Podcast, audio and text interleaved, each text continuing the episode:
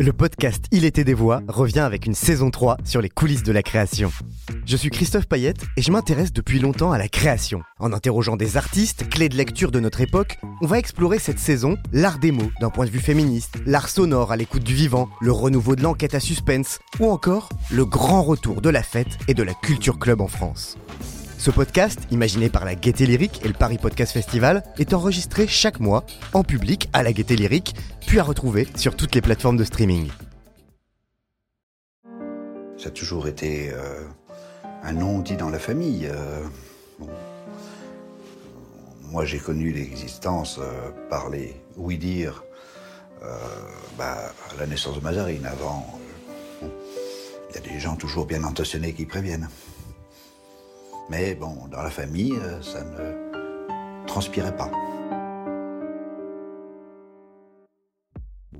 Alors, est-ce que vous avez reconnu de quelle famille il est question? Allez, fin du suspense insoutenable. Vous aurez très certainement tiqué sur le prénom de Mazarine, Mazarine Pinjot évidemment, la fille euh, longtemps cachée de François Mitterrand.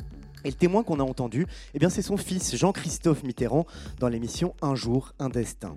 Une double vie, un tabou, un secret, et au plus haut sommet de l'État, ça devient une affaire d'État. Mais dans la plupart des familles, les histoires, comme on les appelle, traversent les générations, dans le silence, dans les non-dits. Puis certaines histoires de famille paraissent même se transmettre, presque comme si l'histoire passait dans les gènes, comme si elle nous habitait dans le sang. On le sait, on le sent, on l'a toujours su, pourtant sans parfois jamais en parler.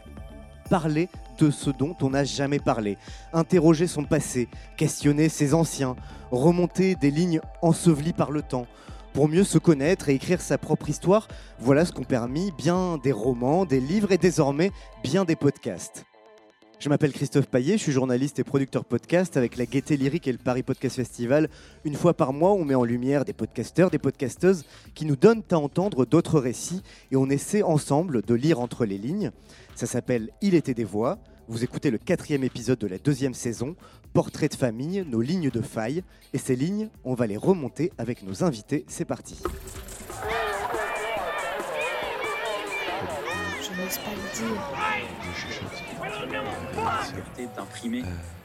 Écoutez bien, mon cher, vous n'entendrez pas ça souvent. Est-ce que j'aurais l'air légitime? Vous croyez qu'il m'écouterait Il était des voix. Un podcast de la Gaieté Lyrique en partenariat avec le Paris Podcast Festival. Les lignes de faille. Ce titre fait référence au roman de Nancy Houston paru en 2007. Les lignes de faille sont toutes ces histoires singulières de lignées familiales qui sont transmises ou au contraire qui sont tues de génération en génération. Alors c'est souvent des histoires complexes dont la révélation peut parfois provoquer des séismes au sein des familles, des histoires intimes qui se mêlent souvent à la grande histoire. Le grand-père héros était en fait un salaud, le grand-oncle un collabo, la sœur n'en était finalement pas une, l'étrange absence ressentie était celle du frère dont la disparition fut tue.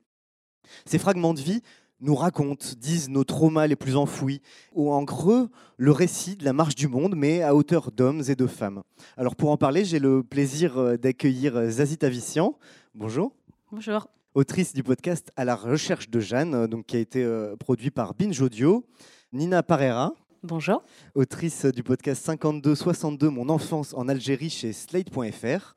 Et Philippe Grimbert, bonsoir, euh, psychanalyste, écrivain et auteur d'Un secret qui est paru chez Grasset en 2006.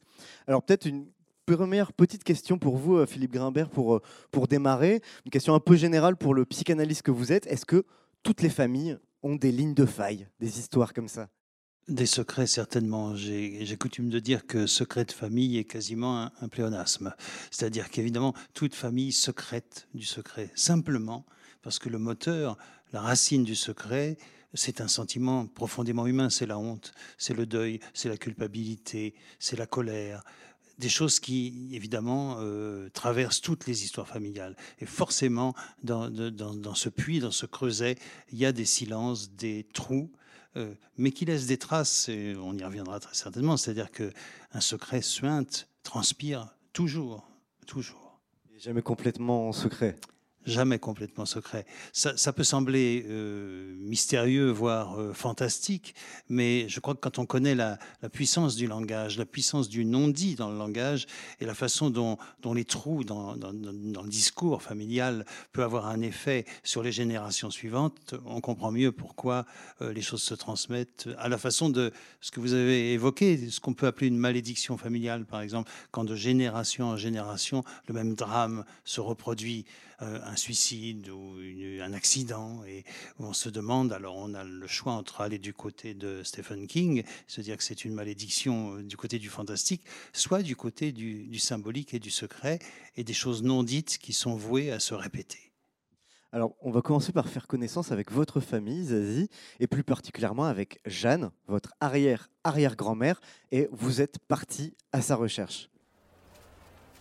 J'ai l'impression que j'ai toujours su que Jeanne avait existé. Je n'arrive pas à me souvenir de qui m'en a parlé en premier, ni comment. Jeanne était mon arrière-arrière-grand-mère. J'ai toujours su que Jeanne avait existé, pour une seule raison. Jeanne a été déportée au camp d'extermination de Sobibor, en Pologne, car elle était juive et n'est jamais revenue. J'ai toujours su que Jeanne avait existé, mais jusqu'à peu de temps, je n'avais aucune idée de qui elle était, ni comment elle avait vécu.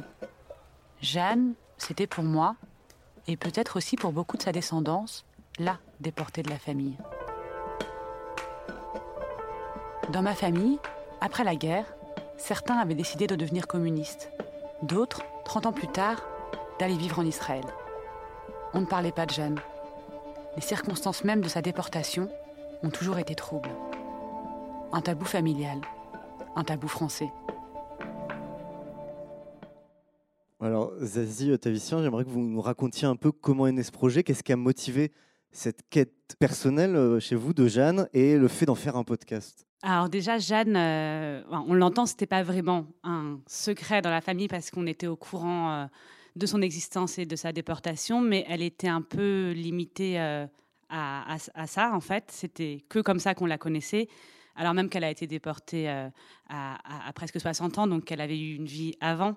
Donc ma volonté, c'est de raconter euh, quelle avait été sa vie, pour pas que Jeanne ne soit définie que par euh, sa mort dans des circonstances terribles. Et le point de départ, ça a vraiment été une rencontre avec une cousine qui vit en Israël, qui a mon âge, qui, qui est chef, donc qui, qui, travaille un peu dans le même domaine que moi, parce que moi j'écris et je fais beaucoup de podcasts autour de l'alimentation et qui m'a parlé d'un livre de recettes euh, qu'elle avait retrouvé euh, de cette Jeanne. Et, euh, et à ce moment-là, je me suis dit, ah, en fait, Jeanne a, a une existence et elle n'est pas définie que par, que par sa mort. Et c'est ça qui a été vraiment l'élément déclencheur pour partir un peu à sa recherche. Et je pense pour me donner aussi la permission euh, d'enquêter sur elle parce que d'un coup, euh, voilà, c'était la cuisine, c'était un cahier de recettes et c'était assez euh, proche de ce que moi je faisais par ailleurs dans, mon métier. Donc c'était un peu aussi une, autorisation d'aller d'aller fouiner. Le podcast aussi, c'est un peu un bon prétexte pour aller enquêter sur sa propre famille, aller fouiner sur sa propre famille. Bah, oui, oui, c'est sûr. Et, d'ailleurs, avant de. Euh, donc, j'ai eu ce, projet-là. Je ne savais pas exactement quelle forme il allait, prendre. Euh, mais je me suis dit que je voulais effectivement partir en Israël, qui est un pays que je je connais peu, parce que c'est ce que je dis, moi, mon grand-père était communiste, c'était pas un pays qu'il appréciait euh, particulièrement. Et donc, j'ai fait euh, un dossier de demande de financement, notamment au mémorial de la Shoah. Et c'était aussi le fait de formaliser euh, ce projet, de commencer à l'écrire, c'était aussi me donner l'autorisation d'aller d'aller enquêter euh, dans ma famille. Et puis, bah, en règle générale, quand on est, en quand on est journaliste, je trouve que c'est aussi qu'on est curieux et qu'on trouve euh, des prétextes pour aller euh, parler aux gens et pour en savoir plus sur eux. Donc là, c'était le cas dans mon propre domaine familial. Mmh. Et alors, vous dites dans le podcast à un moment donné que vous avez tiré un fil, comme ça, à partir de, ce livre de recettes en l'occurrence, et que là, vous avez été submergé, submergé d'informations, submergé par la vie de Jeanne. C'est devenu une obsession aussi. Comment comment on s'arrête? Quelle, quelle, est la limite? Comment Comment on fait pour sortir de... Bah, c'est vrai que j'ai été submergée parce que, euh, parce que c'est une famille, on ne parle pas beaucoup, mais on archive euh, beaucoup. Et en fait, il y avait énormément de documents qui concernaient la vie de Jeanne. Donc, j'ai trouvé des documents qui concernaient la fin de sa vie, mais aussi des cahiers qu'avait écrit Jeanne sur ses enfants, des lettres euh, qu'elle avait euh, envoyées à, son mari, qui s'était envoyé pendant la Première Guerre mondiale, beaucoup de, photos. Enfin, il y avait un nombre de documents incroyables. Ça, ça m'intéressait, mais ça m'intéressait aussi d'avoir le souvenir des personnes qui avaient soit pu connaître Jeanne, il y en avait encore, même s'ils avaient, en fait, c'était plutôt des non-souvenirs, mais en tout cas, euh, qui avaient pu la connaître. Et la vision, parce que chacun s'était un peu imaginé, euh, sans en parler, euh, cette Jeanne, sans, sans forcément l'avoir connue. Je sais pas, en fait, ça pourrait continuer longtemps comme recherche. Je pense que je me suis arrêtée quand j'ai pensé avoir assez pour raconter une bonne histoire assez d'éléments. Et puis, euh, ça n'a pas empêché, euh, au moment où je l'écrivais, de rechercher des éléments par-ci ou par-là. Et puis, même après la sortie du podcast, euh, j'ai eu des nouveaux éclairages, des personnes de ma famille que je connaissais pas qui m'ont dit Mais non, mais là, tu te trompes. En fait, ça s'est passé comme ça. Donc, en fait, on a, ça a plutôt ouvert un dialogue qui finalement ne s'est pas arrêté avec. La, fin du, podcast, il, continue toujours. La preuve, je suis encore là en train d'en parler aussi. Alors, on va faire un petit euh, détour par l'Algérie, l'Algérie d'avant 1962, l'Algérie d'avant l'indépendance. Mon père est pied noir. Il est arrivé en France à 10 ans, mais l'Algérie constitue toute son enfance. Mon père a aujourd'hui 67 ans et je lui ai demandé de me raconter ses années 52-62, ses années algériennes. En cinq épisodes, nous évoquons ensemble ce que ses yeux d'enfant ont vu de l'Algérie et de la guerre, ce que son nez sentait ce qu'il mangeait et ne mange plus, ce que ses mains saisissaient pour jouer, ce que son corps ressentait sous le soleil orané, les langues mêlées qu'il entendait au marché, les bruits sourds des armes et parfois des larmes. Mon père fait appel à ses sens pour replonger dans son histoire, celle d'un enfant qu'on appellera pied noir quand il aura quitté la terre où il a grandi un jour de juillet.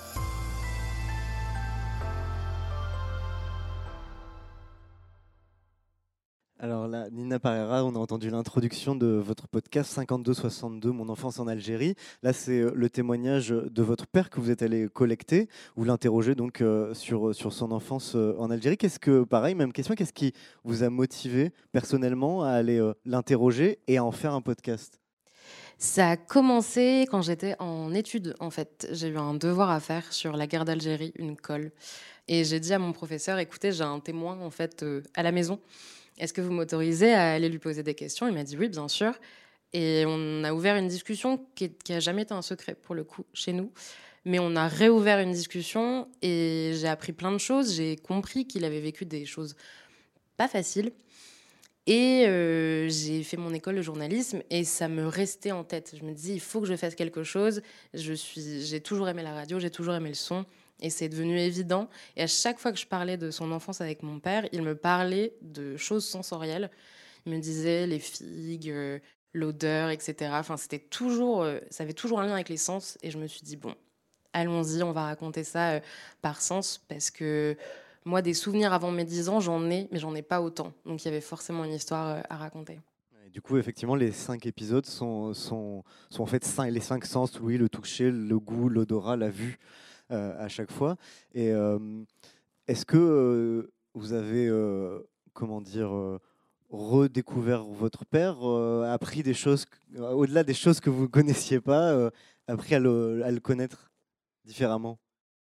Oui, forcément. Je pense que déjà, ce qui est beau, c'est qu'on a partagé un moment hyper fort. On a discuté, ça fait une heure et demie, les cinq épisodes, on a discuté des heures et des heures et des heures et des heures. Donc c'est quelque chose qui nous appartient, qui, je pense, euh, nous lira forcément euh, pendant encore assez longtemps. Il y a des choses qui ont été dites qu'il ne m'avait jamais dit, que je pense qu'il avait dit à assez peu de personnes au final. Donc ça a vraiment ouvert cette page de l'histoire et qui a pu être partagée aussi avec l'ensemble de notre famille en fait. Ça a réouvert aussi le dialogue avec son frère qui tout d'un coup m'appelle et me dit bah oui ça ça oui ça je m'en souviens très bien ça ton père il dit ça moi je me souviens de ça ça a ouvert quelque chose, c'est évident. Pour euh, finir un peu ce petit tour de table des, motivations de chacun à aller, euh, euh, s'interroger et écrire sur sa famille, Philippe Grimbert, vous, n'êtes pas seulement psychanalyste, mais vous avez écrit Un secret, ou, qui est un roman autobiographique, où vous racontez pour le coup un, vrai secret, un lourd secret de famille, à la fois cette, ce, vos parents qui n'étaient pas ce couple idéal que vous vous étiez imaginé, et puis aussi et surtout le secret d'un grand frère mort en déportation et dont vous ignoriez l'existence. Vous, qu'est-ce qui vous a amené en fait à, faire ce roman? Ce qui m'a amené à faire ce roman, c'est que euh, j'ai découvert l'existence de la vie antérieure de mes parents très tardivement, quand j'avais 16-17 euh, ans, euh, par une gaffe d'un cousin qui ne faisait pas partie de la conspiration silencieuse de la société secrète familiale qui ne disait rien de cette histoire et qui m'a simplement dit une phrase apparemment banale, c'est quand on pense à tout ce que tes parents ont traversé, pour moi, il n'avait rien traversé d'autre qu'une existence heureuse, donnant naissance euh, au, joyeux garçon que j'étais. Donc il y avait quelque chose là qui s'est ouvert. Évidemment, après quoi, j'ai commencé à enquêter.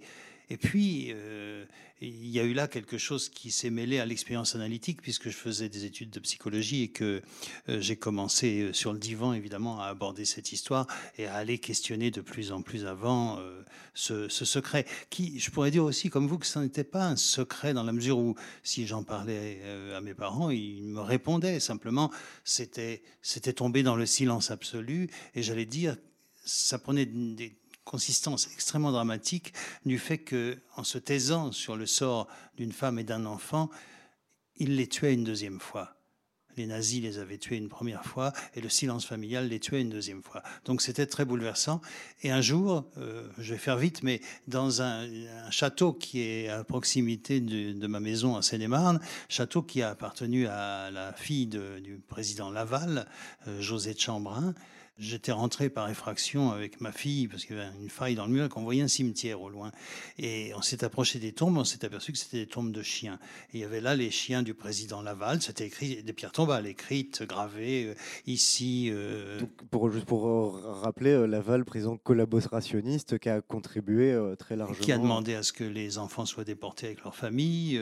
Et, et, sa fille, dont c'était le château, était sa comment dire, faisait sa propagande, était son atout de charme auprès des autorités euh, occupantes. Donc elle n'était pas complètement euh, neutre. Elle aurait pu être juste la fille de Laval. Elle n'avait pas demandé, mais elle était active dans cette histoire. Et voir ces tombes de chiens avec écrit euh, La seule peine qui nous est faite, c'est de mourir, signé le président Laval. Ici reposent les chiens de l'avocat de Pierre Laval tout à coup, euh, ces tombes sont devenues une obscénité absolue pour moi, dans la mesure où j'étais chargé de la mémoire d'un petit garçon parti en fumée euh, dans le ciel de Pologne et qui n'avait jamais eu de sépulture. Et là, il y avait des tombes de chiens, les chiens de Laval. Euh, bon, alors deux solutions. Soit je détruis ces pierres, ces pierres tombales à coups de hache, ou je les tag, ce qui, ce qui aurait pu être. Enfin, ça, ça peut être le désir qu'on a hein, en face de soit j'écris un livre. Je crois que c'est ce, cette, question qui m'est venue et que ce livre sera la tombe que ce petit garçon n'a jamais eue. C'est comme ça que l'idée m'est venue. Je crois que vous avez fait le bon choix. je, crois aussi, parce qu'il m'a mené en librairie et pas en prison. Alors, il y a un fil rouge qu'on retrouve dans vos trois œuvres. Hein, euh, c'est euh, qu'à travers ce, ce récit euh, familial, il y a systématiquement la quête de ses origines et puis une interrogation sur sa propre identité. Il était des voix. Quand j'étais enfant, je pensais que mon père était algérien car il était né de l'autre côté de la Méditerranée. Puis, j'ai entendu pied noir, un terme tellement imagé que j'avais envie de regarder comment c'était sous ses pieds. Après, je me suis cru espagnole. D'ailleurs, je le suis un peu. À la fin du 19e siècle, les aïeux de mes grands-parents ont émigré d'Espagne vers l'Algérie en quête d'une vie meilleure. Un décret les a rendus français. Mon père, son père, son grand-père, son arrière-grand-père, tous sont nés en Algérie. Ladies and gentlemen, welcome to Tel Aviv. It is 5 p.m. local time. The temperature is 33 degrees. Thank you and have a great time in Israel. Là, c'est moi qui arrive en Israël. Je n'ai pas spécialement de lien avec ce pays. Mon grand-père, que vous avez entendu, communiste, était plutôt du genre à aller manifester pour la Palestine. Jeanne n'y a jamais été. Mais trois de ses petites filles sont parties y vivre et tous leurs enfants sont nés là-bas. sont nés israéliens. J'ai voulu y aller, car c'est là que se trouvait le livre de recettes. Bon, il n'y a pas 50 000 recettes de cuisine juive dans les livres de Jeanne. Mais on trouve quand même une carte farcie, des boulettes matzées pour légumes et un kugel au matzah. Des plats typiquement juifs ashkénazes. Mon père avait perdu beaucoup, beaucoup, beaucoup de l'espagnol, même s'il avait rencontré un espagnol. On était la cinquième génération, donc petit à petit, quand même, cela se perd. Tandis que ma mère, ses parents étaient espagnols. Ma mère est, de, est catalane et mon père est castillan. La chose que j'ai vraiment découverte en Israël et que je ne soupçonnais pas, moi, petite fille biberonnée au laïcisme, c'est que Marianne était partie vivre là-bas pour retrouver sa judéité, oui, mais aussi car elle en voulait à la France. Après la guerre, donc, certaines personnes de la famille embrassèrent totalement leur judéité et d'autres s'en dévêtirent à tout jamais.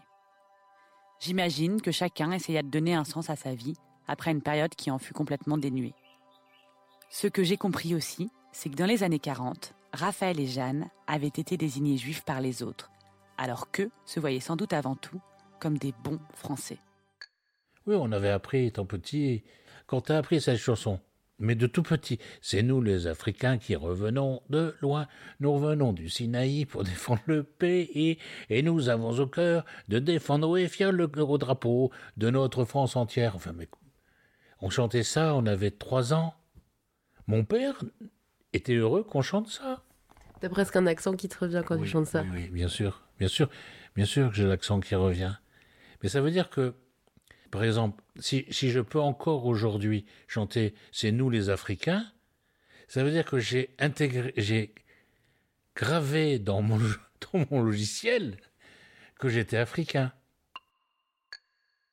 Alors, Nina euh, au-delà de l'interrogation sur votre histoire familiale, sur la vie de, de votre père, est-ce que ça a été important, une recherche de vos origines? Euh, oui, c'est juste que ça fait un petit peu narcissique que mon premier podcast soit une recherche de mes origines, mais oui, dans un sens, oui. Bon, c'est assez évident dans un podcast en public. Je pense que on peut difficilement m'attribuer d'autres origines que plus ou moins norvégiennes. Euh, en réalité, je sentais bien que je venais pas. Euh, je, me suis toujours sentie normande, mais il y avait quand même un truc. Vraiment, quand j'étais au collège, je crois, euh, il y a eu un cours euh, d'histoire où je croyais vraiment que j'avais des origines algériennes, puis après j'ai compris. Il y, avait, quelque chose même dans la manière dont mon père était avec moi. Je voyais bien qu'il n'était pas forcément comme tous les papas. Alors après, est-ce que c'est lié aussi à son excentricité? Peut-être un peu. Mais ce truc de toucher, ce truc de, de dans la maison, c'est tout le monde peut venir. Euh, la générosité, enfin plein de choses qui sont peut-être attribuées à une forme d'origine méditerranéenne. Et je savais qu'il y avait quelque chose dans mon système qui n'était pas tout à fait euh, droit ou cadré, ou je sais pas, mais pas tout à fait ordinaire peut-être. Dans les autres extraits qu'on a, qu'on a entendus, euh, Zazie, on a, on a notamment entendu toute l'interrogation qu'il y a eu dans votre famille après la guerre sur euh, cette question de la judéité de la famille ou pas. Est-ce qu'on fait euh, le choix de, la revendiquer ou, de la rejeter Vous-même, est-ce que ça vous a questionné en travaillant sur, sur la vie de Jeanne? Oui, en fait, enfin, la judéité, c'est quelque chose qu'on qu'on transmet par, par la mère. Moi, c'est mon, mon grand-père qui était juif, donc c'est par exemple, je ne suis, suis, pas née juive, mais euh, c'était quand même quelque chose qui me travaillait euh, depuis, euh, depuis petite, je pense, cette histoire-là.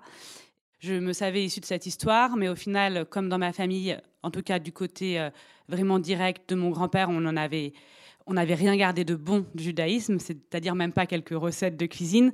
Finalement, il me restait que le, le malheur et encore pas très, pas très dit de, ces origines-là. Donc c'était en tout cas une façon de reprendre en fait un peu le, pouvoir sur cette histoire. Euh, peut-être ce que disait euh, Philippe Grimbert, c'est d'être obligé de, de, se taire et que le silence tue une deuxième fois. En, tout cas, en reprenant cette histoire, en partant des recettes de cuisine, en examinant la, vie de Jeanne et ce qu'elle avait été euh, dans son judaïsme et dans dans tout le reste, ça me permettait aussi peut-être de me la réapproprier et de pas en faire que quelque chose de douloureux. Et ça, je trouve que c'est aussi un, un, peu une victoire par rapport à... c'est une victoire, mais en tout cas, c'est une façon de, de reprendre le fil de son histoire. Et peut-être, oui, un peu une victoire par rapport à, à ce qu'en avaient fait les, les Allemands, les, les Français aussi, en quelque sorte, c'était un peu de reprendre le pouvoir sur cette histoire, en tout cas. Et ça, j'ai eu cette sensation en faisant ce projet, c'est sûr. Justement, euh, Philippe Grimbert, vous, sur, sur cette question-là, dans le livre, euh, dans Un secret, c'est hyper intéressant. Vous racontez comment votre père, lui, a voulu totalement effacer euh, sa judaïté jusqu'à changer son nom. Absolument, changer quelques lettres de son nom pour qu'il sonne comme un héros du roman de Renard, Grimbert le blaireau, euh, et, non plus Greenberg, euh, le juif roumain euh, aux origines variées et lointaines. Et c'est, ça, me touche que vous dites parce que Zazie, parce que bon, évidemment c'est quelque chose que, que, que j'ai vécu aussi et, et ce, ce besoin de comment dire d'abord de faire revenir et revivre ceux qui ont disparu. Et je trouve que c'est une très belle façon, Nina aussi, c'est-à-dire de passer par l'essence. Ça, je, je, trouve ça très beau parce que c'est quand même redonner du corps. Alors, on ne parle pas d'un disparu. Moi, oui, c'était disparu, mais redonner un, corps, alors pour vous, oui, aussi, il s'agit de redonner un corps à quelqu'un qui n'en a plus. Mais quelle plus belle façon que de faire revivre quelqu'un qu'à travers ses recettes de cuisine, par exemple. Je trouve ça, l'image me plaisait beaucoup de me dire que quand on fait une recette, euh, le, parfum, le goût et tout, quelque chose va, faire revenir le corps de l'autre vraiment. C'est une des, plus jolies façons de, le faire revenir. Bon, en ce qui me concerne, il fallait que j'invente un peu parce que, contrairement à vous, je n'ai pas eu les documents, j'ai eu euh, une histoire qui se résume à quelques lignes. Un beau-frère et une belle-sœur tombent éperdument euh, amoureux l'un de l'autre euh, pendant la guerre. Le mari de l'une est prisonnier de guerre et meurt du typhus. La femme et le fils de l'autre meurent assassinés par les nazis. Ils vivent donc une histoire d'amour coupable, puisque après la guerre, ils se retrouvent dans la possibilité de réaliser cette histoire d'amour qui donne naissance à un fils, euh, lequel porte le poids de cette histoire. Ça aurait pu faire trois lignes, mon livre, bon, mais c'est le résumé, si vous voulez. Mais c'est tout ce que j'avais en ma possession. Donc tout le reste, il a fallu que je le construise à partir d'éléments. Il se trouve que dans ce livre, j'avais la particularité d'être à la fois le sujet de cette histoire, puisque je suis l'héritier de l'histoire, d'être l'auteur de cette histoire. C'est votre histoire de prendre la main devenir l'auteur, c'est reprendre la main sur une histoire qui nous a dépassé aussi. Donc ça, c'est très important. Et puis, euh, j'étais aussi le psychanalyste qui pouvait regarder cette histoire d'un tout autre point de vue, c'est-à-dire euh, un peu plus clinique de, l'histoire. Alors, euh, c'est ce qui m'a permis de survivre à une sorte de clivage où, j'ai pu comme ça faire ma communion solennelle, être baptisé, alors que nous sommes juifs, voir ma mère pleurer pendant ma communion parce qu'elle est allée de sa larme, elle était tout à fait émue elle y croyait complètement. Euh, ça peut créer un clivage assez certain dans une personnalité. Il se trouve que bon, j'étais pas psychotique, donc ça m'a pas fait. Ça, mais je suis devenu psychanalyste quand même, hein, euh, et sûrement pas pour rien. Et, et du coup, qu'est-ce que ça vous fait? Parce que vous, effectivement, vous vous racontez qu'en découvrant cette histoire, vous découvrez aussi qu'en fait euh, vous êtes juif. Qu'est-ce que ça vous fait quand vous découvrez ça et, et comment le psychanalyste voit la, réaction de l'enfant que vous êtes euh, quand il apprend ça? Oui, mais c'est-à-dire que euh, pour revenir sur ce que je disais tout à l'heure, on, découvre toujours ce qu'on savait déjà d'une certaine façon. Tout faisait signe, la cuisine aussi pourquoi est-ce qu'on mangeait des plats juifs dans la famille alors que j'avais fait ma communion solennelle euh, et que j'avais communié en plus, hein, enfin vraiment. Euh, pourquoi est-ce que mon oncle et ma tante, la carte de visite qui était sur la sonnette de leur appartement, leur nom ne s'écrivait pas comme le nôtre alors que c'était le frère de mon père quand même? Tout ça vous semble une évidence qui ne se questionne pas. Euh, alors évidemment que le, psychanalyste que je suis a réussi à comprendre pourquoi, par exemple, l'enfant que j'étais, le narrateur euh, d'un secret, appelle euh, le petit chien de peluche qu'il découvre dans le grenier, Sim, alors que son frère déporté s'appelait Simon. Alors on peut se dire là aussi, Stephen King, hein, c'est le fantôme qui est venu. Moi, je crois beaucoup plus évidemment à la dimension du symbolique. Qu'est-ce qui, qu'est-ce que dans le discours courant de la famille, où est-ce que le nom de Simon s'est promené Et évidemment, quand j'étais tout petit, infance, comme on dit, sans encore sans langage, il est évident que j'ai entendu prononcer ce nom, accompagné, peut-être pas forcément de commentaires, mais d'un sanglot, d'un œil qui s'embue, euh, d'une voix qui change de tonalité. Et l'enfant que j'étais a compris que ce nom-là était chargé de quelque chose de particulier dans l'histoire familiale. C'est comme ça que ça se transmet pas par magie, ni même par transmission d'inconscient à inconscient. C'est une notion trop floue. Non, c'est dans le symbolique, dans le langage. Alors, un trait commun de toutes ces histoires de famille, c'est qu'à un moment donné, il y a, y a, des silences, des non-dits, ou parfois même de l'oubli volontaire sélectif. Il était des voix. Je voulais le secouer, mais mon grand-père, comme beaucoup d'hommes de la famille, était silencieux.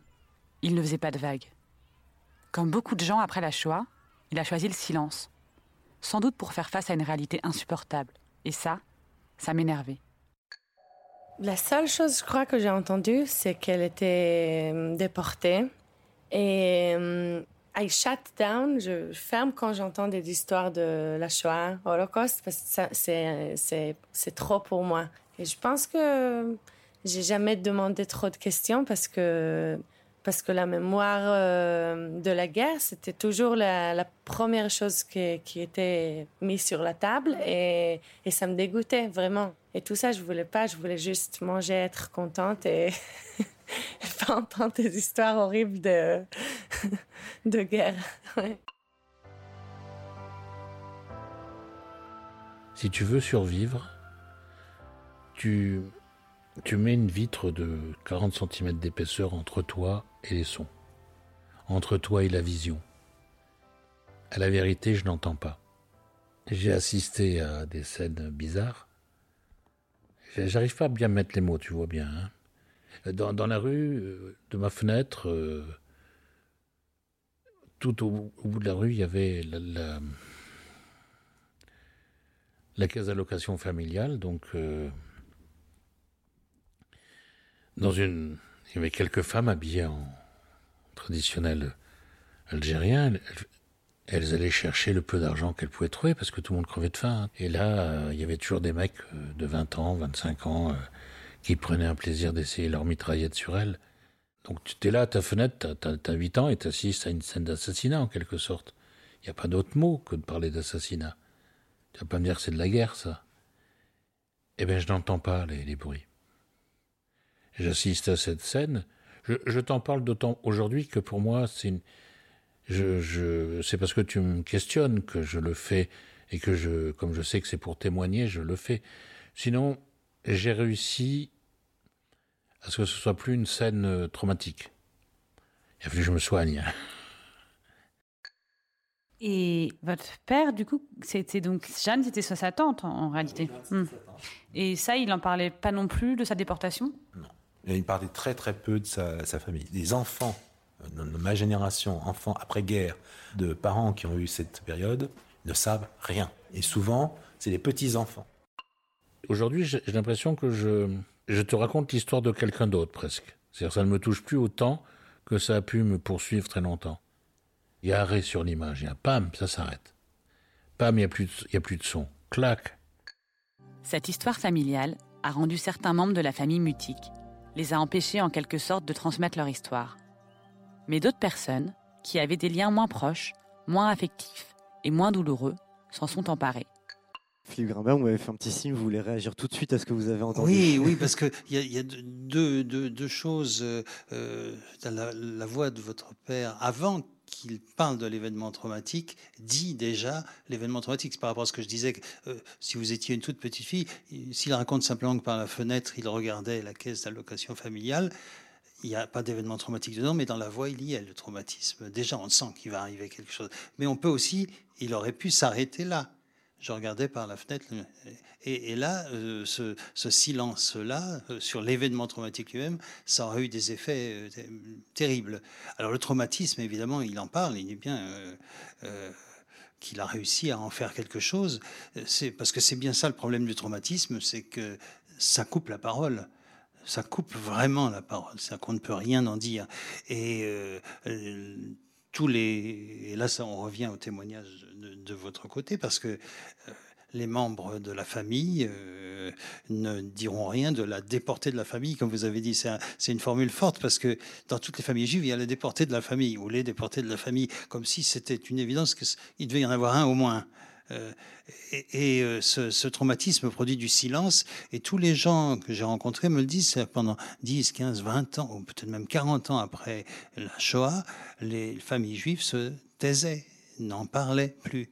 Il y avait, euh, je, vois les photos de, moi, de, mon enfance où on est dans les années 50, 60, et je, vois toute ma famille qui fait des fêtes et tout. Mais cinq ans avant, c'était l'horreur. Et ils ont vraiment bétonné cette, cette allée-là pour ne, pour ne plus y aller. C'est, c'est, ça peut être ça coupe la parole, évidemment. Euh, d'abord parce que pour ceux qui ont subi cette horreur absolue, il y a la honte. Euh, parce que parce qu'on a été maltraité, qu'on s'est trouvé réduit à l'état d'objet de, de dégoût, euh, la culpabilité, parce que si on a survécu, beaucoup, de, beaucoup, si ce n'est tous ceux qui sont revenus de camp, disent Je me sens coupable d'avoir survécu, alors que les membres de ma famille qui étaient n'ont pas pu survivre de culpabilité. Et puis surtout, et peut-être euh, avant tout, l'idée que c'était tellement incroyable au sens le plus fort du terme que je ne peux pas en parler, on ne me croira pas. Et je peux vous choquer en, faisant un parallèle, mais c'est très curieux comme j'ai pu entendre euh, un discours du même ordre de la part euh, de, femmes essentiellement qui ont connu l'expérience de l'inceste et du viol. C'est-à-dire, c'est, c'est, on ne me croira pas, euh, c'est la honte et c'est la culpabilité. C'est quand même, parce que c'est un trauma qui a les mêmes effets. Et je crois que c'est. Enfin, moi, j'avais un côté là, quand c'est le début du, podcast, donc je dis que ça m'énerve que mon grand-père ne parle pas, parce que c'est une interview que j'ai fait juste avant euh, sa mort, donc il savait qu'il allait mourir, et lui qui ne parlait jamais voulait raconter euh, son histoire, donc il voulait que je l'enregistre. Et c'était très inhabituel de sa part. Et en même temps, il, me disait, mais voilà, j'allais le voir, il me disait, mais je vais te raconter la grande histoire. Je disais, mais raconte-moi ton histoire. Et en même temps, donc j'avais un peu ce côté, ça, ça, m'agaçait. Et je pense que c'est aussi quelque chose que j'ai compris, et, en faisant ce podcast et en lisant beaucoup, que parfois se taire, c'était aussi une façon de survivre. Et c'est ce que dit bien Georges Champrin dans L'écriture ou, la vie, où il raconte comment il n'a pas pu écrire, il n'a pas pu dire, parce que c'était une façon de survivre et il a toujours cet exemple en tête de Primo Levi qui, lui, a parlé, qui a mis du temps à être écouté et qui a fini par se suicider. Et, euh, ça, cette façon de se protéger en ne parlant pas, je crois que j'ai, enfin, je l'ai plus comprise aussi en faisant ce travail-là. C'est ce qu'on retrouve aussi euh, dans le témoignage qu'on entend de votre père, même s'il n'y a pas de secret, euh, mais qu'il y a quand même une histoire douloureuse qui est difficile à raconter. Et il le dit, il la raconte parce que vous lui posez la question, mais autrement, il a, il a essayé de la mettre à distance, de, de, mettre une barrière entre son histoire et, lui-même. Alors, Déjà, quand mon père il me raconte ça, c'est marrant parce qu'il est dans la salle. Hein. Donc, quand mon père il me raconte ça, il a 67 ans. Il a donc, euh, on, est des années et des années et des années après. Il a fait une psychanalyse. Je ne suis pas donc la première personne à qui il en parle. Et aussi, ça intervient dans un échange où on discute de plein de choses. Ce qu'on n'entend pas, en revanche, on entend sa voix qui craque. Ce qu'on n'entend pas, c'est moi qui pleure, en fait en réalité. Et qui, quand j'entends cet enregistrement, merci d'avoir pris la parole avant moi, ça recommence, quoi. Parce que moi, je suis forcément en, empathie euh, complète euh, avec euh, le fait de savoir que mon père a assisté à ça. C'est quelque chose qui est qui m'a je, me souviens de cet enregistrement particulièrement parce que je me souviens d'avoir si ce n'est coupé, mis sur pause ou, ou, coupé au montage, le moment où moi je, lui saute dans les bras en lui disant mais mon petit papa, là là j'arrête d'être journaliste très très vite. Euh, et je rebondis, j'en profite aussi pour rebondir sur quelque chose. Il n'y a pas de secret, euh, il n'y a pas eu de secret avec euh, mon père et aussi parce qu'il m'a eu relativement tard, donc c'est pas la même éducation. Mais ce que je n'ai pas connu en revanche, c'est mes grands-parents. Et donc, quand je fais ce podcast, c'est évident que je cherche à les connaître un peu mieux, à les connaître en fait, en réalité. Quand vous, euh, quand vous parlez euh, de, de, cette question de l'empathie, ça, me, me, fait penser justement, euh, Zazie, dans, dans, votre podcast et dans les extraits qu'on vient d'entendre, il y a quelque chose qui me paraît assez important, c'est cette question qu'il faut forcément être plus éloigné de l'histoire avoir moins de liens affectifs pour pouvoir l'explorer, la raconter, et que c'est parce que vous êtes euh, voilà l'arrière-arrière euh, euh, petite fille que vous avez pu vous, saisir de l'histoire de Jeanne. Est-ce que, est-ce que voilà, ça c'est assez criant quand on écoute ben, En tout cas, j'ai essayé d'être dans cette position-là, et c'est vrai que aussi, il y a quelque chose quand on fait les interviews avec des personnes qui ont été plus proches et dont on sent dans cette histoire est encore très douloureuse parce que euh, euh, dans le cas des, cousines de ma mère en Israël, Jeanne était leur grand-mère, elles sont parties vivre là-bas, enfin, ça, a quand même bouleversé euh, toute leur vie, comme elles-mêmes sont très émues. moi, j'essayais de me tenir aussi un peu, un peu à, distance, ce qui n'empêche que ça m'est arrivé aussi de, pleurer ensuite tranquillement toute seule. Mais euh, j'essayais de garder cette distance. Enfin, je pense qu'il y avait une espèce de pudeur où j'essayais de garder cette distance-là euh, aussi. Et pareil, dans, l'écriture euh, du, du, podcast, quand j'écrivais ma voix, quand j'écrivais. J'ai essayé aussi, pas de gommer, mais en tout cas que ce soit pas. Enfin, c'est, ça reste mon histoire écrite à la première personne. Et donc, du coup, j'essayais de ne pas mettre ça trop en avant. Enfin, quand j'écrivais, que je me rendais compte que je parlais trop de, parfois trop de moi, trop de mes émotions. C'est des choses que je, réécrivais, que je, que je gommais aussi euh, un petit peu. Et euh, alors, je ne sais pas si c'est une illusion de penser qu'effectivement on est, on est, on est plus loin. Donc, en tout cas, ça m'a forcément atteint et ça, voilà. Et puis, ça a été aussi une année où j'ai lu énormément de choses sur ces sujets-là. Donc, c'est, ça, ça, ça, atteint forcément. Mais en tout cas, essayé de, en permanence, de naviguer entre euh, cette distance-là journalistique et puis ce que moi je ressentais.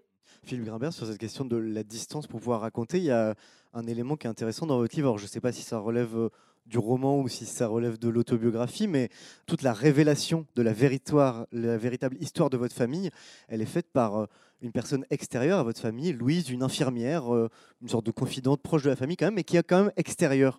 Est-ce que ce récit, il pouvait venir que d'elle? D'autant que c'est un personnage que j'ai inventé.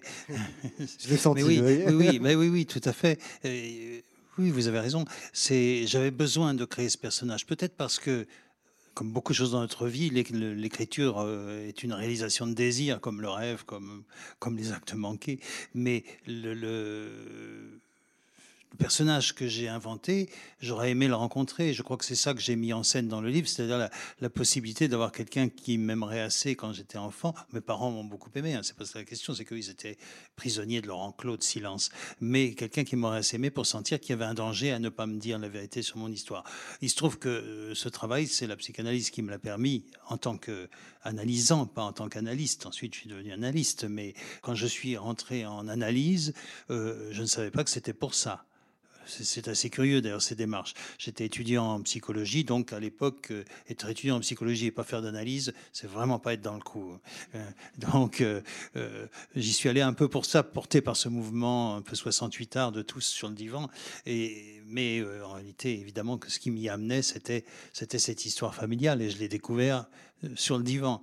Donc j'ai inventé Louise parce que je trouvais que c'était la plus jolie façon. Puis alors, de façon un peu plus cynique, en tant que romancier, la gaffe du cousin, qui est pourtant l'événement inaugural, quand on pense à ce que tes parents ont vécu, euh, c'est ça. Mais Bon, ça n'allait pas dans le livre, de toute façon. c'est quand même un roman aussi. Bien sûr. Alors, au-delà euh, du, silence qui peut peser pour aller chercher l'histoire, les faits, la mémoire et pour transmettre la mémoire. Il y a plein d'outils, euh, de, choses sur lesquelles on peut s'appuyer, qu'on retrouve dans vos podcasts, des lettres, des cahiers, des objets. Et ce qu'on retrouve beaucoup dans vos histoires sont des odeurs, des goûts, et euh, ça peut paraître plus étonnant, c'est la transmission par la bouffe. Il était des voix. Alors ça c'est le des, enfin, je sais pas si c'est des vraies perles, des fausses perles. de ma mère. Là, il y a les porte, un portefeuille de mes parents, enfin, etc., etc. Des, des papiers, enfin bon. Des choses un peu. Tout ça avant d'arriver à ce, à ce petit étui à poudre qui fait quoi Les 8 cm, 7 cm sur 7, qui est en cuir, gris, avec une fermeture éclair qui permet de l'ouvrir. Et là, quand je vais dedans, je me souviens de toi, c'était il y a plus, de dix ans. C'était la première fois que je réouvrais ce, cet objet-là. Et euh, il était encore plein de l'odeur de ma mère. Gâteau de riz renversé, pudding aux fruits confits, boulettes, tarte à la moelle, pâté de foie gras, mousse de pomme, pas mal, charlotte russe, carte farcie, mmh. écailler et vider une carte, manier un morceau de beurre avec persil, champignons hachés. Il faut que la farce ne soit pas trop épaisse. Fameux l'odeur de la cuisine, euh, l'odeur des, des, sardines grillées, l'odeur de, de, tout ça. En fait, ça, ça paraît tellement naturel qu'on vit avec. C'est quand on les a plus que tout d'un coup, on les cherche. Je voulais cuisiner ces recettes avec la famille et cuisiner la famille avec ces recettes. Pourquoi tu veux faire l'épée de nonne, euh, Rachel? Parce que ça me fait rire. C'est drôle de préparer quelque chose à manger qui s'appelle paix. Le goût de l'Algérie, c'est le goût de l'enfance, c'est le goût qu'on a quand on est. Je ne sais pas si l'Algérie a ce goût-là. En tous les cas, moi j'en ai un goût. On a donc entendu que la cuisine, les odeurs, euh, le goût était un personnage central dans vos recherches euh, à chacune. Ça a même fait le découpage de ton podcast, l'essence. Et Zazie, toi, la, cuisine, c'est un personnage à part entière et tout part effectivement du fameux livre de cuisine. Puis il y a cette phrase euh, géniale que tu dis, qu'on a entendu, euh, cuisiner des recettes euh, avec la famille et cuisiner la famille avec des recettes. Alors est-ce que euh, l'alimentation, la cuisine, ça peut être euh, comme ça un facteur de transmission de la mémoire au- au-delà des faits pour faire passer euh, autre chose Bah, moi, c'est vraiment mon, mon créneau. Euh, et, et je pense, encore une fois, c'était- aussi me donner la permission de le faire. Et c'était aussi une très bonne technique euh, d'interview parce qu'en fait, j'allais rencontrer des personnes de ma famille que soit je n'avais jamais rencontrées, soit que j'avais vu une fois ou deux dans ma vie. Et c'est des gens assez timides dans, dans ma famille, donc qui parlent pas forcément beaucoup, qui aiment pas beaucoup se mettre euh, en avant. Et euh, le fait d'arriver et au lieu de dire bon ben je vais t'interroger euh, sur ta grand-mère déportée, c'était bon ben on va choisir une recette de Jeanne et on va la cuisiner ensemble. Et d'un coup ça devenait des considérations très pratiques. Qu'est-ce qu'on fait pour Marichou Est-ce que ça c'est cachère ou non? Est-ce que tu as les ingrédients? Et donc on cuisinait ensemble. Et le fait de cuisiner ensemble, on oubliait aussi un peu qu'on était là pour On n'oubliait pas forcément, on était là que pour ça, mais euh, ça a déplacé un petit peu euh, le, sujet et ça permettait, je pense, de, pouvoir se parler euh, plus librement. En tout cas, j'ai un peu expérimenté ça comme une technique d'interview et, ça marchait bien. Et puis, il y avait ensuite quelque chose de très concret dans le fait de faire revivre Jeanne, c'est-à-dire de manger à la fin ce qu'on avait cuisiné et d'imaginer peut-être qu'elle-même l'avait mangé. Et puis même les les échecs, parce qu'il y a des recettes qui marchent pas, des choses qui s'écroulent, euh, des fiascos culinaires, bah, tout ça, c'était aussi une façon de, de la rendre très, très vivante. Nina, euh, donc euh, on entend euh, votre père qui, qui nous décrit le goût de l'Algérie. Est-ce que en le décrivant, ce goût, il a pu euh, vous le transmettre un peu? Est-ce qu'on peut transmettre euh, un goût, une odeur euh, en la racontant? Oui, et je pense qu'il me l'a transmis euh, le- dans notre vie quotidienne. C'est-à-dire qu'on aime bien manger dans la famille de manière générale. Et forcément, sur le fait de faire à manger, il y a des moments où on n'est pas d'accord. On n'est pas d'accord sur les épices, on n'est pas d'accord sur euh, rajouter quelque chose dans la recette que je trouvais parfaitement équilibrée. Et je sais que ça vient de là au final. Et qu'en faisant une recette, il me dit, bah voilà, c'était comme ça que faisait ma mère. Enfin, il y a un truc quand même. Et puis, il y a un truc quand on fait à manger, c'est qu'on passe du temps avec les gens et on discute. Et moi, mon père, il adore, par exemple, me regarder faire à manger.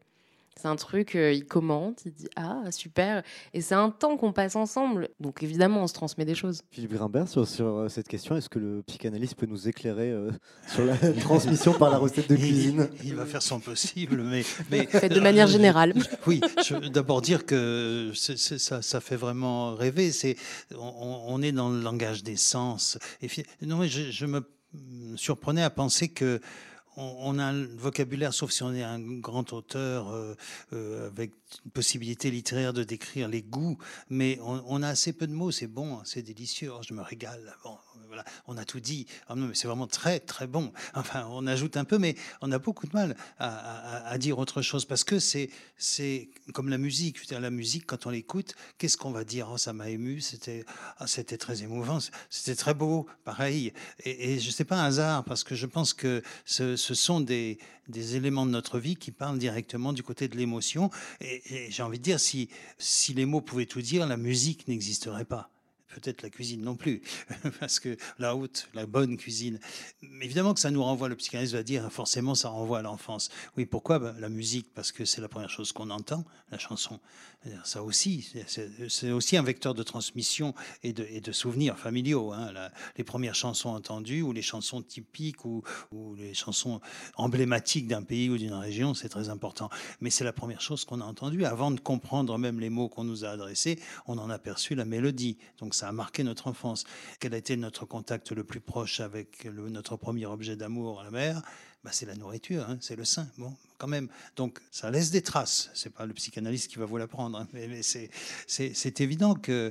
Et, c'est peut-être pour ça que c'est là où on a le plus de mal à mettre des mots parce que c'est absolument le corps et, nos tentatives désespérées de cerner ce que c'est que le plaisir de la musique nous amènent parfois à écrire des choses un peu banales. Alors on va écouter une dernière sélection d'extraits pour, pour voir justement comment s'articulent ces histoires intimes, ces souvenirs familiaux, individuels, avec la grande histoire et qu'au final ce qui se raconte, ben, c'est le souvenir de l'histoire humaine qui se perpétue. Il était des voix. Mon grand-père voulait parler de lui, mais surtout ne pas parler de lui. Il me répétait qu'il voulait témoigner de la grande histoire. Ça m'énervait qu'il ne veuille pas vraiment se livrer. J'aurais voulu qu'il me parle enfin de ce qu'il avait ressenti, de ce que ça avait pu faire pour lui, petit garçon, d'un coup, d'être pointé du doigt, de porter l'étoile jaune, de devoir se cacher, d'être loin de ses parents. En cours d'histoire, au détour de celle de la France, on m'a enseigné ce qu'on appelait pudiquement les événements d'Algérie. En fait, ces événements, c'était une guerre, celle que le pays a livrée pour obtenir son indépendance le 5 juillet 1962. René, mon père, est né en 1952, le premier du mois d'avril. Il est arrivé en France à 10 ans, mais l'Algérie constitue toute son enfance. Cette lettre, la voici. Mais je laisse la parole à Jeanne. Mercredi 24 mars 1943. Mon bien cher ami, par ton si beau colis, j'ai compris que tu sais déjà la mauvaise nouvelle. Nous avons voyagé hier toute la journée et repartons demain matin. Les cousins de Jacqueline Veil sont aussi du voyage et quelques anciens de Drancy. J'espère, mon chéri, que tu seras aussi courageux que je le suis et tu penseras aux enfants et les gâteras à ma place. Je pense bien à vous tous et votre souvenir m'accompagnera partout. Au revoir, cher ami. Je t'embrasse tendrement. Jeanne.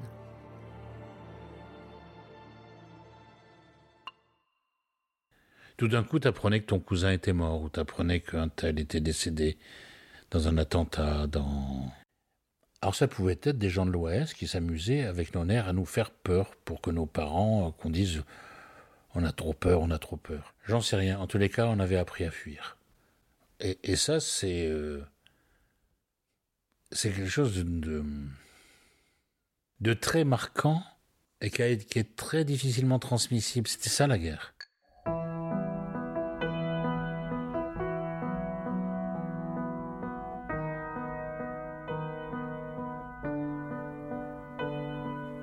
80 ans après que l'on ait voulu faire disparaître Jeanne, j'ai découvert qu'il existait partout, à Paris, à Jérusalem, à Dijon, au mémorial des anciens combattants de Caen, des traces de Jeanne. Et que le plus dur ne serait pas de parler de Jeanne Veil, née Ullmann, mais d'en dresser un portrait juste et nuancé. Pas le portrait d'une héroïne, comme on est souvent tenté de le faire pour les personnes disparues en camp de concentration, mais celui d'une femme dont la vie singulière, mais banale, a pris un autre sens quand elle s'est heurtée à l'histoire avec un grand H.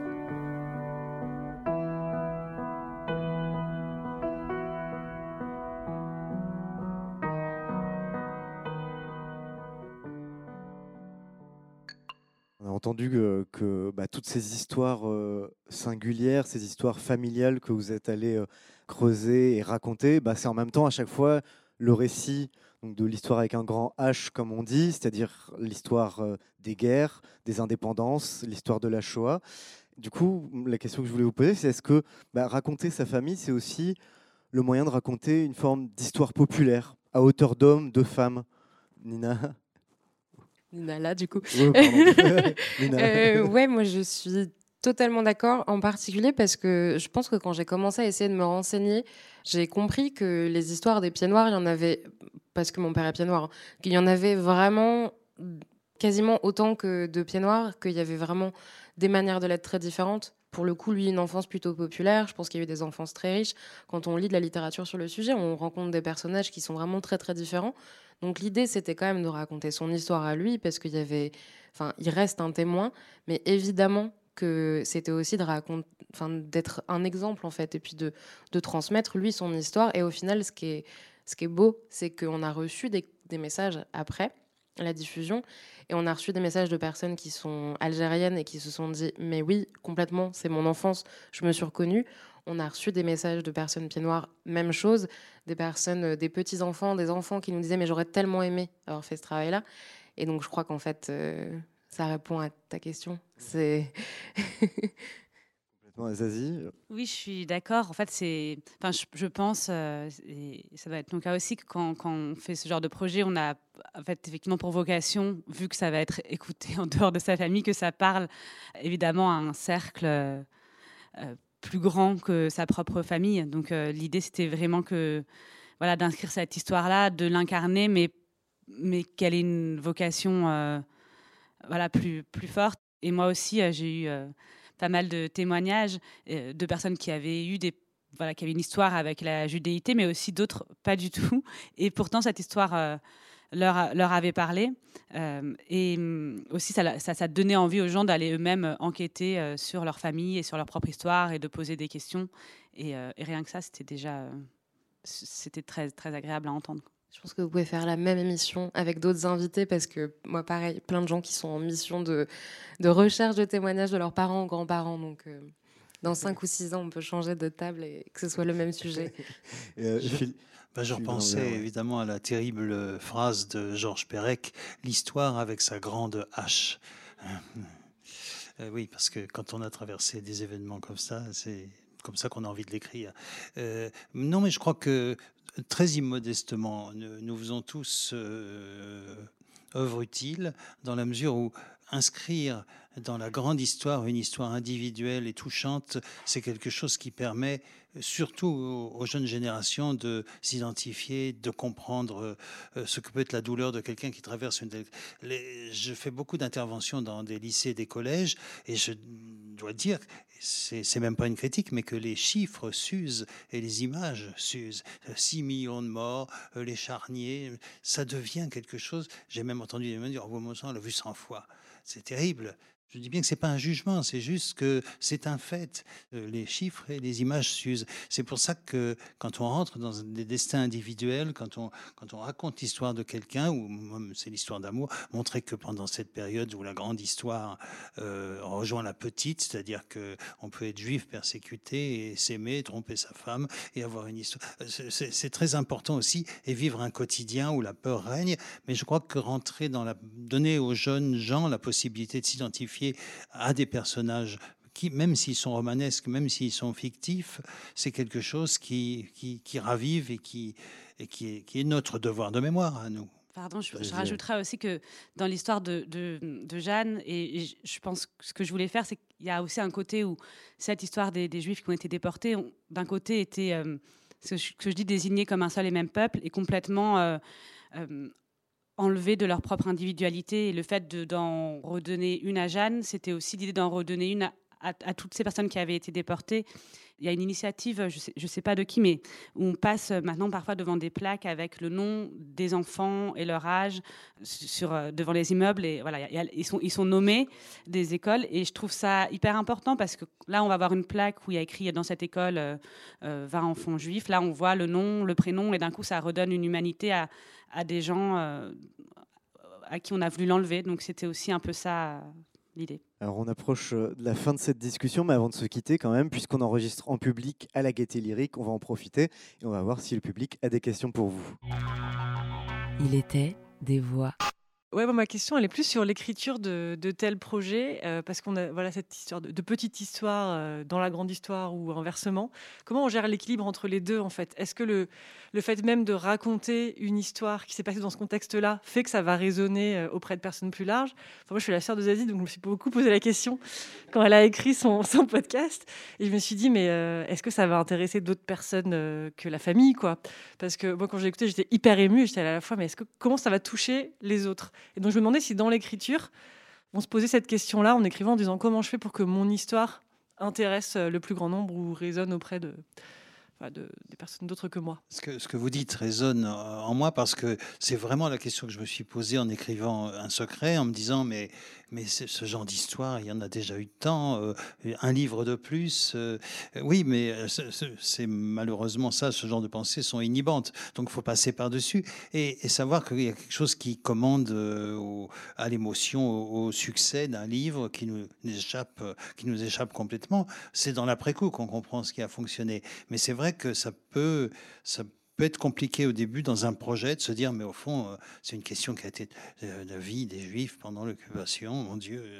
Euh, et puis éviter aussi la question de la distance, hein, c'est très important, c'est éviter, c'est peut-être même moi, en tout cas, je parle pour moi, vous me direz pour vous ce qu'il en était, mais c'est ce qui m'a guidé, c'est surtout ne pas tomber dans le pathos pas non plus dans la trop grande distance, enfin surtout pas le pathos, parce que c'est affreux de dire ça, mais c'est si facile de faire pleurer avec un petit garçon qui qui est déporté et qui part dans les trains de la mort. Je, voulais éviter tous ces clichés. Je crois que même le mot juif n'est pas écrit une seule fois dans mon livre, c'est vous dire. Hein. Zazie, Nina, vous voulez répondre euh, Zazie, tu veux répondre à ta sœur? Moi, je, oui. non, mais parfois, je, je pense qu'on se dit que c'est du podcast et c'est écrit la première personne, alors forcément, euh, on livre tout. Alors qu'en fait, il y a. Enfin, en, ce qui me concerne, il y a un vrai travail d'écriture quand même, c'est-à-dire qu'il y a quand même une distance aussi par rapport au projet. Et le fait d'écrire, de réécrire, c'est déjà euh, apporter une, euh, une, vision qui est pas. On, ne se livre pas. Euh, ça entièrement. Ça s'entend dans la mise en onde, la mise en scène, comme, de la musique, des voix. Oui, oui, bah oui, c'est un travail d'écriture. Oui, et sûrement Nina, dans ton travail de, fin, de, montage, euh, il est assez impressionnant pour ça aussi. Oui, je pense qu'on travaille sur le montage et surtout, faut pas oublier que ben, je pense que c'est pareil pour toi. Moi, j'avais une équipe quand même derrière, euh, on va dire un collaborateur d'écriture qui est mon rédacteur en chef. Et quand j'allais trop vers la petite histoire, qui me ramenait vers la grande, et inversement, il y a des choses toutes bêtes qu'on a enlevées pour répondre à cette question-là. C'est typiquement les moments où moi, je passe trop dans la fille, en fait. Où ma voix devient euh, suraiguë parce que je suis émue et donc euh, je suis là, oui, papa Non, ça, on a enlevé. En vrai, on a enlevé, c'était mignon, mais on a enlevé. Et puis, euh, ouais, un gros travail d'écriture pour sélectionner les morceaux, qu'on ait l'impression qu'il n'y ait pas de montage, alors qu'en réalité, on a des heures et des heures d'enregistrement. On travaille à la fois l'écriture du son et puis ramener des moments comme ça. Euh, moi, dans le podcast, ça s'entend peut-être un peu moins dans les extraits, mais en tout cas, il y a mon père qui parle vraiment beaucoup, mais il y a aussi des moments où j'interviens pour ramener des chiffres, ramener des fois vraiment une petite phrase, des chiffres, mais soit pour euh, corroborer ses propos et montrer que ce qu'il dit est, vrai, soit juste pour prendre un peu de distance, enfin, voilà, ramener quand même des faits parce que ça reste notre travail de journaliste de raconter euh, une forme de vérité. On a une autre question. C'est pas ma sœur, promis. C'est la cousine de Nina. Moi, je me demandais, quand on fait un travail aussi personnel qui parle de la famille et tout ça, comment justement vous l'avez présenté à vos familles en amont et une fois euh, après la diffusion, est-ce que vous appréhendiez euh, la réception, euh, enfin, ce qu'ils allaient en penser et les secrets éventuels qui seraient révélés eh ben, Moi, je leur ai d'abord demandé la permission. Euh, pour le faire. Donc et en fait, tout le monde était très enthousiaste. Donc je pense que ça n'avait pas été le cas, je suis pas sûre que j'aurais fait le, projet. Et ensuite, euh, ensuite évidemment, j'étais très flippée à l'idée euh, euh, qu'ils s'entendent, qu'ils soient pas d'accord. En plus, moi, j'avais eu vent d'autres histoires comme ça, de documents qui avaient été révélés, dont les familles se sont beaucoup disputées, où les gens n'étaient pas d'accord pour que ce soit révélé. Donc, c'est une vraie question à se poser. Tout le monde a été finalement assez content et ça a vraiment ouvert la discussion. Donc, j'ai eu beaucoup de, chance là-dessus, je crois. Je crois que c'est un peu pareil. En fait, je me rends compte quand tu poses la question que j'ai même pas demandé au frère de mon père avant de faire ce documentaire. C'est-à-dire que je crois que je l'ai appelé et je lui ai dit tiens, écoute, plus ou moins. Enfin, non, j'ai peut-être, je l'ai peut-être prévenu, mais je suis vraiment pas sûre. Et euh, bah, j'avais juste à demander la permission à mon papa, peut-être euh, à mon frère, mais ils étaient globalement plutôt même très soutenants et à ma maman. Ils étaient tous d'accord. Mais du côté de la famille de mon père, euh, c'était voilà, ça existe et, et, si ça peut permettre que vous vous parliez euh, avec vos enfants, ce serait chouette. Et euh, votre père, comment il a reçu l'écoute de son propre podcast? On peut lui tu poser veux qu'on lui demande? Moi, je l'ai très peu écouté, Nina. Je dois te dire la vérité. Oh, pas vrai. Mais si, parce que j'entendais là tout à l'heure, vous parliez d'instruments traumatiques. Même quand je l'ai écouté, j'ai chanté. Ah ouais. Non, pour te dire. Mais c'est sur le mot vérité que je voudrais intervenir Parce que ce que tu m'as permis de faire, c'est non pas de transmettre la vérité historique au sens de l'historien. Par exemple, je, parle à un moment donné des perquisitions de ce que j'appelle l'armée française. En fait, ce n'était pas l'armée, c'était les gendarmes. Mais comme ils étaient tous en kaki, à 8 ans, pour toi, c'est pareil. Mais je me suis fait engueuler en me disant, vous dites pas la vérité historique. Mais je dis mieux, et là tu me permets de le comprendre. Je dis plus fort que la vérité historique, je, dis la vérité de la réception, de comment on vit les choses. Effectivement, euh, des mecs qui rentrent avec une mitraillette, qui, qui perquisitionnent chez toi, qui sont habillés en kaki, quand tu as 8 ans, ça peut être que des bidasses, qu'ils soient CRS, gendarmes, etc. Donc la vérité, c'est un mot qui, est polysémique, quoi, qui, a plein de sens. Et c'est ça qui est important. Et je te remercie de ce que tu m'as permis de, retoucher. J'avais mis de la distance un psychanalytique pour avoir tout ça. Mais à l'époque, on était plus sur la névrose que sur le trauma. Donc ça a duré longtemps parce qu'il ne voulait pas entendre parler de ça. Excusez-vous. Je vous en prie. et, donc, c'est presque un boulot après personnel qu'il a fallu refaire pour mettre parce que c'était inaudible, tout simplement, ce que vous disiez. C'est-à-dire quand tout d'un coup, quand je suis allé en psychanalyse parce que j'allais mal, après la, mort de ma mère, c'est-à-dire de mes racines, après une rupture euh, sentimentale, le gars, il voulait juste voir euh, la rupture, si vous voulez, sentimentale, et non pas ce qui produisait la force, c'est-à-dire toutes ces années, parce que 62, c'est la fin, mais on est mutique avant et on est mutique après. Vous décriviez euh, décrit très bien comme le comportement psychotique, c'est-à-dire qu'on on, est quand on est interné. Et j'ai envie de dire, actuellement, le Covid, je retrouve des sentiments identiques, de, historiques autour de moi, les masques, les machins, l'enfermement. Mmh, mmh. C'est quelque chose qui, qui, renoue. alors, j'arrive à en parler, mais à mon insu, ça met 3-4 mois avant que je me dise merde, mais c'est vrai que c'est un sentiment que j'ai déjà connu, comme ça, d'être non circulant, non. Je, disais que pour vivre, il fallait que je puisse fuir. Comment on peut fuir quand on peut plus circuler, etc. Voilà. Merci Nina. C'est très, très, euh, important ce que vous dites. Euh, c'est peut-être la vraie question de la différence entre la vérité et l'exactitude. L'exactitude, ça n'a pas d'effet sur nous. La vérité, oui.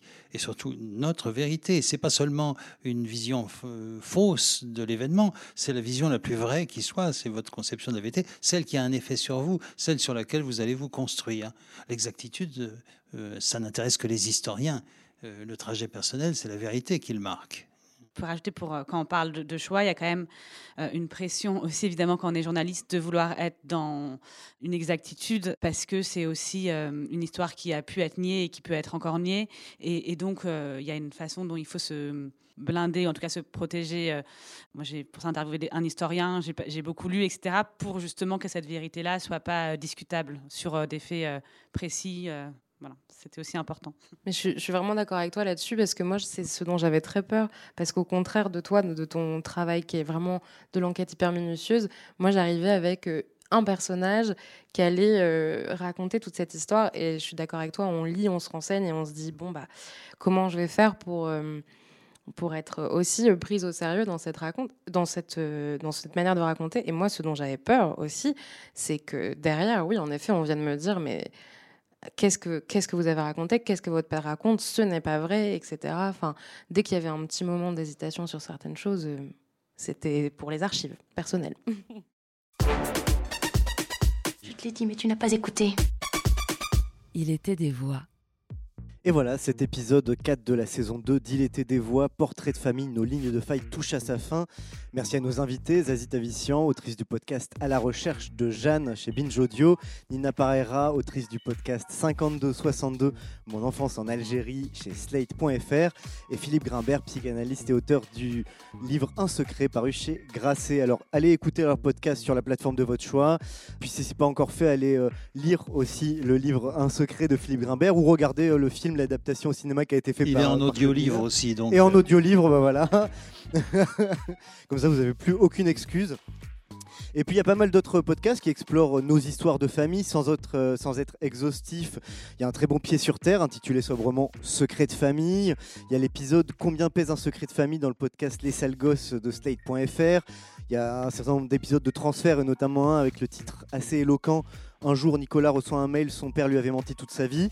Et, puis, il y a toute une playlist Secret de famille sur Arte Radio avec cinq très bons podcasts. Il y a Père comme personne, De guerre en fils, Il était un père, Les photos de famille sont toujours mal cadrées, et puis le carnet russe. Merci à notre public d'être venu assister à cet enregistrement. On se retrouve ici à la Gaieté Lyrique le 9 mars prochain pour déconstruire le travail et s'interroger sur ce travail qui est en crise avec euh, la journaliste Léa Lejeune du podcast euh, Splash et Point de Suspension, Aurore Lebihan du podcast Mon travail ne sert à rien et Amandine Mativé, sociologue du travail et autrice du podcast Au Turbin. Puis pour être tenu au courant de la suite, euh, vous connaissez le refrain, c'est toujours sur les réseaux de la Gaieté Lyrique et du Paris Podcast Festival. Ciao Vous venez d'écouter Il était des voix, un podcast de la Gaieté Lyrique en partenariat avec le Paris Podcast Festival. À l'animation, Christophe Payet. À la réal, c'est Lucie Lossel et Sonic le Studio. À la prod, Sonic.